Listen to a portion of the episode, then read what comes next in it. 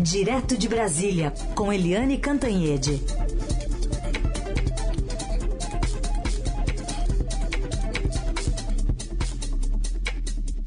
Oi, Eliane, bom dia. Bom dia, Carolina. Bom dia, ouvintes, e bom dia o nosso convidado muito especial, né, Carolina? É isso. Já dou também boas-vindas para o senador Alessandro Vieira, integrante da CPI da Covid lá no Senado. Tudo bem, senador? Bom dia. Tudo bem, bom dia. Um prazer estar conversando com vocês. Senador, a gente veio de uma semana bastante cheia, né, da CPI da Covid. E eu quero começar por uma decisão recente de ontem do Supremo Tribunal Federal. O ministro Dias Toffoli ontem cobrou a PGR, a Procuradoria-Geral da República, uma manifestação sobre a conduta do presidente nesses ataques contra as urnas eletrônicas, que é um assunto que permeou a semana inteira. Isso porque, como o presidente da República tem foro privilegiado lá no Supremo, então cabe à PGR, como instância ali máxima do MP, pedir essa apuração. E essa ação foi apresentada pelo senhor. Então, eu queria saber o que, que o senhor espera do presidente da República? Há alguma obrigação para ele apresentar esclarecimentos? O que, que o senhor quis com essa ação? A gente, com, com essa interpelação, aponta que a acusação constante, sem provas, que Bolsonaro faz contra a segurança do sistema de voto, ela representa não só um, um devaneio, um delírio, ela também é muito provavelmente crime. Né? E aí elencamos uma série de crimes que, que são ali é, consequência dessas falas deslocadas do Bolsonaro. E por isso Dias Toffoli exige que Aras se manifeste.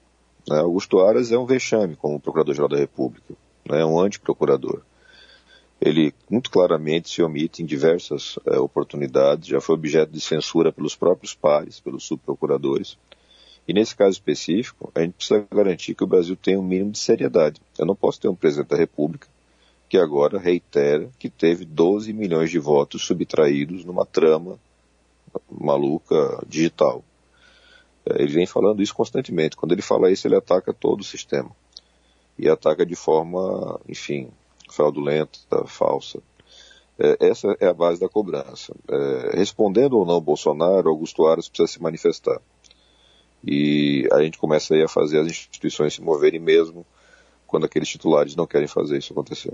É, inclusive porque se o, o procurador-geral ele não se manifesta, ele não toma iniciativas, ele está sofrendo muita pressão interna dentro da PGR. Né? Os próprios procuradores estão muito incomodados com a atuação do procurador. Mas, é, senador Alessandro, é, Alessandro, eu gostaria de saber do senhor, o presidente Jair Bolsonaro já sofre cinco inquéritos, agora já são cinco inquéritos. Eu vou ter que ter uma colinha aqui do lado da minha mesa para poder decorar tanto inquérito na, no Supremo Tribunal Federal, mais um inquérito administrativo no TSE. E ele também é passível de uma lista enorme de, uh, de pedidos de, de de indiciamento agora no relatório final da CPI. Mas nada disso está andando, né? É, vai se acumulando, me dá a sensação de que há uma banalização. É, o senhor falou que o país precisa ter o um mínimo de seriedade, mas se o Supremo é, faz um indiciamento, outro, outro, outro, mais um, e nada acontece, o senhor não acha que isso acaba tendo um efeito oposto de banalizar, de todo mundo achar que é assim mesmo e que o presidente está numa boa? Eu acho que essa etapa já passou, né, de, de, a gente tentar naturalizar essa conduta do Bolsonaro. Né. Hoje, cada vez mais, os brasileiros entendem, e aí a gente pode falar também do cenário político, cada vez mais as pessoas entendem que se passou muito um limite razoável. As consequências são dramáticas para a democracia e para a vida das pessoas os erros, a, absoluta falta de seriedade, de compromisso com, com a verdade, com a realidade, é, afeta a nossa vida. Né? Você tem consequências na economia, na saúde por conta da pandemia, e particularmente no cenário político, você percebe que essa conduta de Bolsonaro, ela é uma caminhada célere para o abismo. A gente não vai ter alternativas daqui a pouco. Ele vai caminhando na direção do alto golpe. Porque uma justiça que permite que numa eleição presidencial 12 milhões de votos sejam subtraídos não é justiça. E atacar a justiça por parte do presidente da República é crime de responsabilidade. Cristalino está na lei. Senador, é, o senhor mencionou aí sobre Aras como um antiprocurador da República. O texto final da CPI, ela esbarra sempre na gaveta é, do, do PGR, que teve a sua recondução ao cargo indicada, e isso passa também pelo Senado. O senhor acha que é a hora dele se posicionar sobre o assunto e aí é, poder ser cobrado pelos senadores dessa posição? Bom, acho que primeiro o Senado deve marcar, é, logo, que, logo que seja possível, a sabatina de Augusto Aras e deve rejeitar o seu nome. Essa é a minha opinião. É, a conduta dele é incompatível com o que a gente precisa, o Brasil precisa, por parte do Procurador-Geral da República. Já era um erro há dois anos atrás e agora a repetição do erro se torna injustificável. É, a CPI tem limites na sua atuação. Né? Eu tenho sempre esse cuidado em todas as oportunidades que eu tenho de fala. A CPI não vai prender, a CPI não vai condenar, nem vai fazer impeachment. A CPI vai fazer um relatório. Esse relatório vai ser muito firme, muito duro. Ele vai ter provas cristalinas do cometimento de crime por algumas pessoas, dentre elas o presidente da República. Mas outros atores institucionais vão precisar trabalhar. E a própria sociedade vai ter que se mover. Eu mas... garanto que o resultado vai estar no relatório. Então, mas o senhor acha que o Senado estaria disposto a abrir essa crise ali entre, entre legislativo e o executivo, apesar de estar né, na sua prerrogativa, estar no seu direito de de vetar uma recondução do PGR?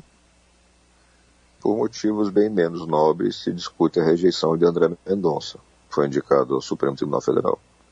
Eu acho que a gente precisa começar em Brasília a colocar o interesse do Brasil em primeiro lugar. Essa questão é, é muito impactante. Né? Você tem um sistema de justiça que na sua, é, vamos dizer assim, no seu gatilho, que seria a atuação do PGR, simplesmente não funciona, é seletivo, você derruba todo o sistema, fica tudo travado. Né? A gente está vendo isso, a gente vê isso no orçamento secreto. Agora, por exemplo, nas vésperas da, da, da votação do voto impresso, a gente teve liberação de alguma coisa em torno de um bilhão de reais em emendas. É, é, isso não pode ser considerado normal. É claro que esse governo não inventou a roda. O governo Bolsonaro não inventou a corrupção, o fisiologismo, é, nem mesmo a incompetência. Tudo isso a gente já viu em outros governos. Mas ele concentra de uma forma absurda e ele entrou para o poder prometendo mudar tudo isso aí. Então a gente não pode fingir que é normal e, e que o Brasil está condenado eternamente a ter esse tipo de governo. Não está. Vai dar muito trabalho, mas a gente tem condições de, de mudar essa situação. Pelo que o senhor falou, há possibilidades de o André Mendonça ser rejeitado efetivamente no Senado? Existe um grupo consistente trabalhando para isso.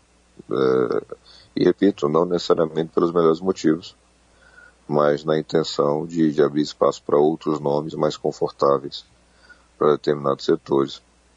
A gente tem que tentar colocar é, muita luz nessa, nessa análise, nesse debate sobre o Supremo.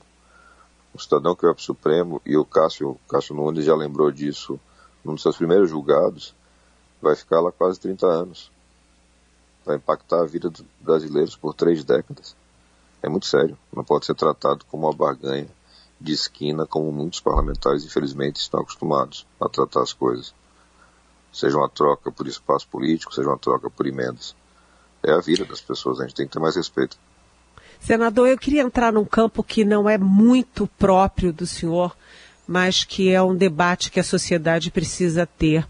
Como é que o senhor, depois disso tudo que o senhor está dizendo aqui para gente, né, dos absurdos do presidente, o negacionismo, o custo disso em vidas, o custo disso para a nação, para o futuro, para as instituições, como é que o senhor vê o fato do presidente ter tantos apoios na sociedade brasileira, fazer motocicletas é, muito concorridas, ter apoios nas diversas, é, nos diversos setores da sociedade e, inclusive, estar infiltrado em praticamente todos os partidos, menos os partidos da esquerda. Como é que o senhor interpreta isso e como é que a gente pode sair disso? Bolsonaro é, efetivamente representa uma parcela da população. Né? Existe um grupo que não é tão grande assim, mas que existe, é, que se identifica com as causas dele mesmo, com essas loucuras todas, com a ignorância, com o preconceito. Isso está na sociedade e não começou com Bolsonaro. Mas você tem um grupo muito maior que rejeita o sistema político, rejeita particularmente o PT, por conta dos vários acontecimentos que efetivamente a gente presenciou. É, eu tento sempre falar, como eu nunca fui político, entrei nisso da política tem, tem dois anos, talvez ainda consiga ter uma visão fora daquele aquário de Brasília. Muitas coisas que são normais para Brasília chocam o Brasil. Você ter pessoas que respondem a 5, 6, 10 processos e continuam em cargos relevantes, isso choca todo mundo. E o Bolsonaro consegue fingir muito bem que não faz parte disso. Ele fingiu muito bem em 2018 e ele continua fingindo todos os dias. Ele tenta ser antissistema, como na verdade é um rato do sistema que está há 30 anos enriquecendo as custas do povo brasileiro, que colocou toda a sua família na mesma condição e todos seguem enriquecendo, alguns mais rapidamente, como meu colega senador Flávio Bolsonaro, seguem enriquecendo as custas do, do povo brasileiro. Mas ele finge fazer parte daqueles que estão fora do sistema. Então talvez isso explique esse apoio que você tem hoje. Alguns setores econômicos, de certa forma, favorecidos nesse momento, mas acho que é essencialmente um sentimento antissistema que Bolsonaro se apropria. Para mudar isso, ainda precisar, primeiro, de representantes que resgatem esse sentimento de respeito, e segundo, de um tempo de educação mesmo. Né? As pessoas entenderem a consequência das coisas, a consequência das péssimas políticas públicas, da destruição que a gente está vendo na educação, por exemplo. Talvez o tempo consiga trazer essa, essa, essa enfim, essa consciência para as pessoas. Hum. Mas passa também por ter outros nomes aí que ocupem esse espaço. Senador, é, ontem na CPI a gente viu é, muito bate-boca, né? CPI que ouviu ontem o, o, depoimento do líder do governo, o deputado Ricardo Barros. Ele irritou bastante os senadores ao dizer que a comissão estaria afastando do Brasil as empresas fabricantes de vacinas. E na saída da sessão ele ainda, é, perdoe a expressão, cantou de galo ali, dizendo que voltaria, enfim, estaria preparado, que a comissão não estava preparada e vai voltar com mais munição no gatilho. A CPI, na opinião do senhor, estava preparada para ouvir Ricardo Barros? e é, como confrontar mentiras que são ditas pelos depoentes e pelos próprios senadores ali na comissão.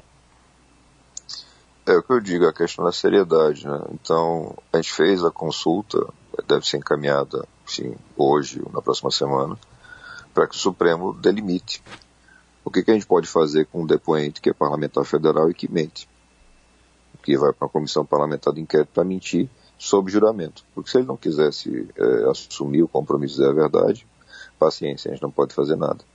Mas na hora que ele assume o compromisso e falta com a verdade, tem que ter uma consequência. E eu lembro de um caso que é emblemático. Teve um cidadão com um perfil muito parecido com o do Barros, chamado Eduardo Cunha, que fez exatamente a mesma coisa. Foi para uma CPI voluntariamente, arrogantemente, assumiu o compromisso de dizer a verdade e mentiu. Esse é, esse é o retrato do Barros. Barros é uma figura conhecida no Brasil há 30 anos. A primeira condenação dele é do tempo que ele foi prefeito em Maringá, se não me engano, na década de 80. Condenado tá, pelo STJ por uma fraude. E assim segue, foram 72 processos ao longo dessa carreira. Ao mesmo tempo, sociedade em 16 empresas. Ao mesmo tempo, um patrimônio pessoal declarado na casa dos 6 milhões de reais, sendo que 4 milhões surgem enquanto ele é ministro do Temer da Saúde. Então, assim, para quem é sério e não aceita molecagem, tem que ter um limite para essas coisas. Então acho que não faltou preparo para a CPI. Falta talvez um pouco mais de domínio da situação por parte da mesa, né, para conduzir isso com a firmeza que o momento exige. Mas aí é, é, é natural, porque com todo o esforço enfim, que o Omar e Renan estão fazendo, eles não são muito da área, né, do, enfim, dessa área de embate jurídico.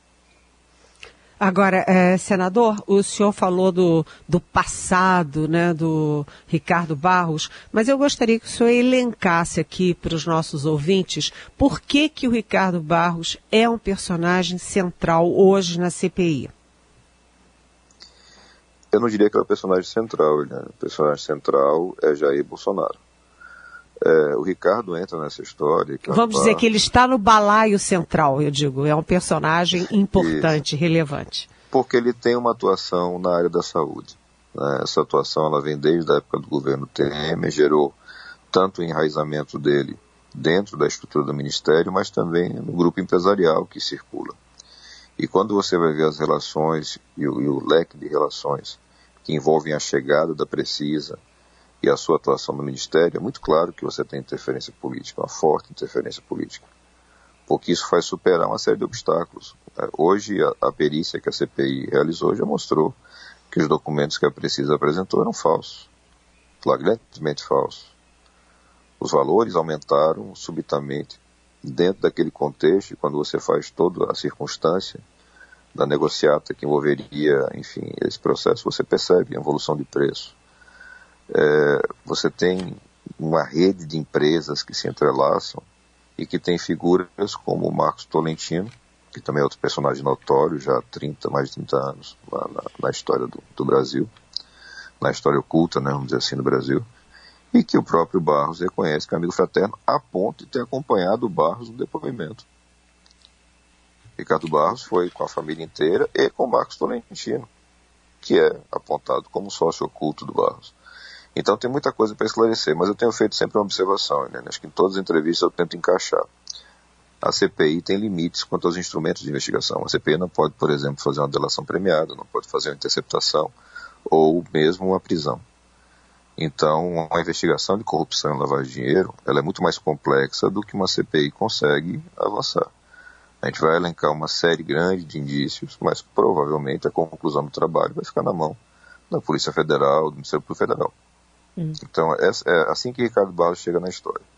E vamos ver em que ponto ele vai sair dessa. Agora, objetivamente, é, tem o caso ali da, do projeto que ele fez para favorecer especificamente a Covaxin, tem a dispensa da fase 3, tem. Uh, a defesa né, do pagamento antecipado, porque tudo mostra que uh, o processo da Covaxin com a Precisa repetiria o processo da Global, que é você paga antecipadamente uma bolada com dinheiro público e não recebe o produto. Tudo indicava isso, não era?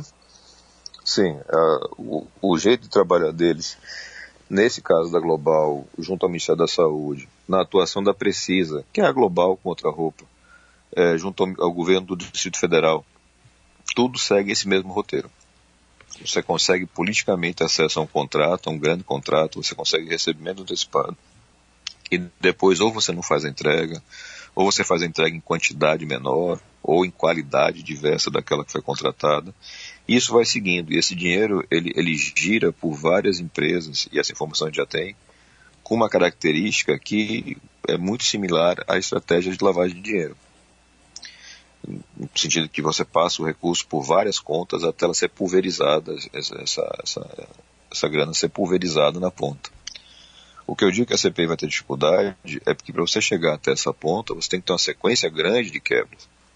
E se vocês forem lembrando, lá nas primeiras semanas da CPI eu já apresentava alguns pedidos de quebra de sigilo, porque era necessário, e os colegas tinham muita resistência. E não é porque não querem investigar, mas é porque realmente não conhecem muito o método, não, não são é, é, preparados para isso, e não, não precisam ser, ninguém para ser senador tem que ser preparado para fazer investigação. Mas isso retarda, dificulta e gera essa dificuldade de chegar no final. Mas eu quero lembrar um ponto referente ao Ricardo Barros, que é a participação dele na estratégia genocida da imunização por rebanho coletivo é, natural, por contaminação natural da população. Ele teve um papel muito relevante nessa discussão, público. E hoje nós sabemos, e a CPI já aprovou, que essa mistura da estratégia de imunização por contaminação coletiva das pessoas, somada ao retardo na contratação de vacinas, responde por centenas de milhares de mortes. Professor Pedro Alau faz esse cálculo de uma forma muito objetiva. Se o Brasil tivesse seguido o ritmo do resto do mundo, nós teríamos preservado centenas de milhares de vidas. E Ricardo Barros tem responsabilidade nisso. Ele foi vocal nessa situação. Senador, quem que o senhor acha que deve ser reconvocado e, e quem deve passar por acariação? Por exemplo, a CPI aprovou essa semana uma acariação entre o ministro Nix Lorenzoni e o deputado Luiz Miranda. O senhor acha proveitoso que poderia também promover uma acariação entre Luiz Miranda e Barros? Eu particularmente não gosto muito da ferramenta da acariação. Hum. A cariação muitas vezes serve apenas para decidir quem é que mente melhor, hum. quem é que tem mais autocontrole. Né? Então, eu vou ter que é concordar com o senhor. Eu, eu, acho aflitivo é. e improdutivo. É, assim, pode servir muito como um espetáculo midiático. Eu acho que nós temos outras pessoas. Tem, tem gente que tem que voltar, a gente precisa reinquirir Elcio Franco e Pazuello. Hum. Tem gente que precisa ser inquirida, é o caso do, do Braga Neto. E não é porque o Braga Neto é general ou porque ele está na defesa, é porque o Braga Neto fazia parte, ele era o coordenador da resposta brasileira à pandemia. O governo criou um comitê, Braga Neto coordenava esse comitê, todos os ministérios e órgãos estavam subordinados a ele, e a gente tem informação de que ele participava efetivamente desse comando, discutindo questões até técnicas às vezes, mesmo sem preparo. E a gente precisa ouvir esse homem.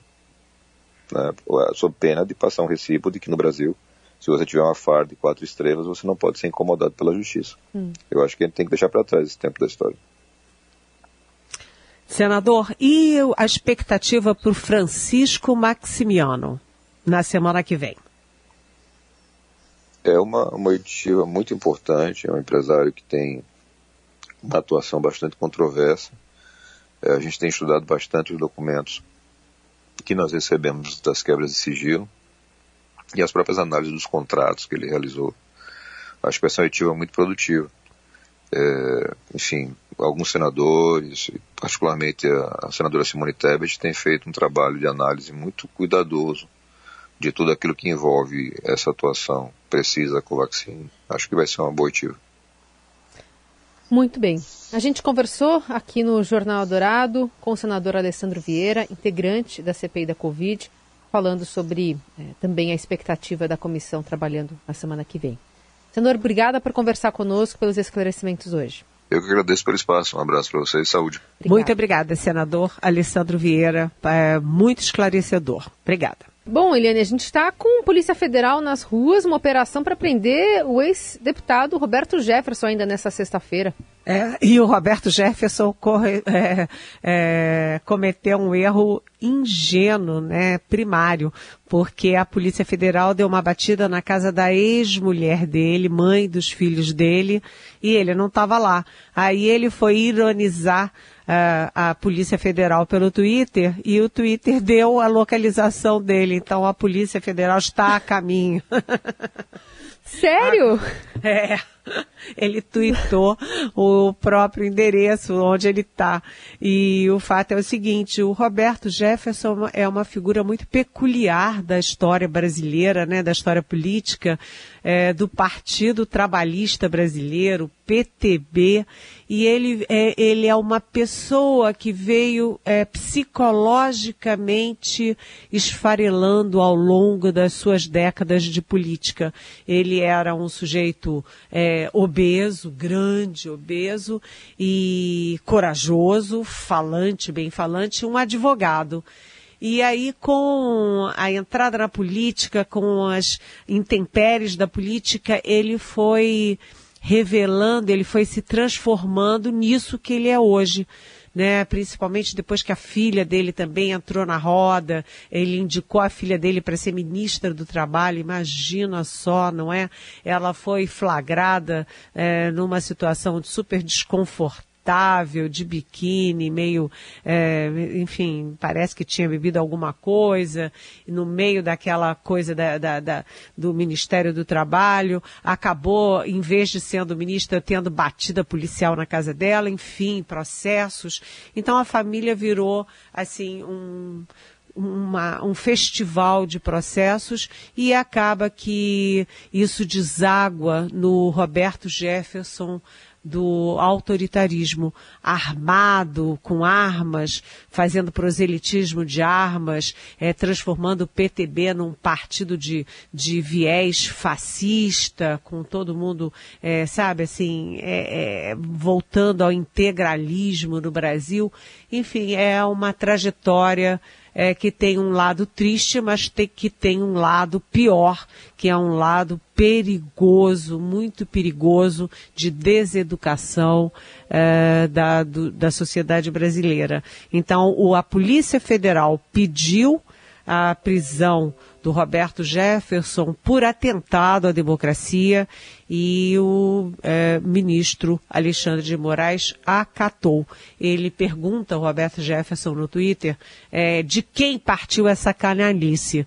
Se é canalice ou não é uma opinião dele, mas o fato é que a decisão partiu da Polícia Federal e foi encampada pela, pelo Supremo Tribunal Federal nas mãos, ali na pena do Alexandre de Moraes. O fato é que, só para concluir, uh, o, o, Roberto Jefferson é aliadaço do presidente Jair Bolsonaro. Quero ver como é que o presidente vai reagir à prisão dele. Seguimos acompanhando nessa sexta-feira que mal começou. Já está assim. Vai, ministro. Nelson Volter lembrou aqui do Vai Ministra. É, vai ministra, lembra? Vai ministra. Vai, o, ministra. O fato é o seguinte, a sexta-feira mal começou. É, e a gente tem tido cada semana mais quente do que a outra, mais quente do que a outra. É, e a gente termina essa aí com Roberto Jefferson. Lembrando que o Roberto Jefferson já foi preso e condenado no mensalão. Ele foi o pivô do mensalão, é, porque ele, inclusive, me dizia naquela época que o PT não queria aliança com os partidos. Ele queria é, usar os partidos. Ele tinha nojo dos partidos e queria usar os partidos. Isso era o que o Roberto Jefferson é, dizia. E no final ele acabou sendo decisivo naquela é, entrevista histórica para Renata Lopretti, uhum. É, para a jornalista Renata Lopretti, e ele foi decisivo para detonar o mensalão. E foi o mensalão que detonou a mítica de que o PT era diferente, de que o PT era intocável, de que o PT estava fora das mamatas. É, ou seja, o Roberto Jefferson é uma figura é, relevante para o bem e principalmente para o mal na política brasileira. Lembrando, hoje é sexta-feira 13, viu, Eliane? Pode estar ajudando a explicar algumas coisas aí. Ixi, ixi. No mês de agosto. Eu acho que vou me esconder debaixo das cobertas e vou me, me esconder todinho, ficar quietinha até meia-noite e um.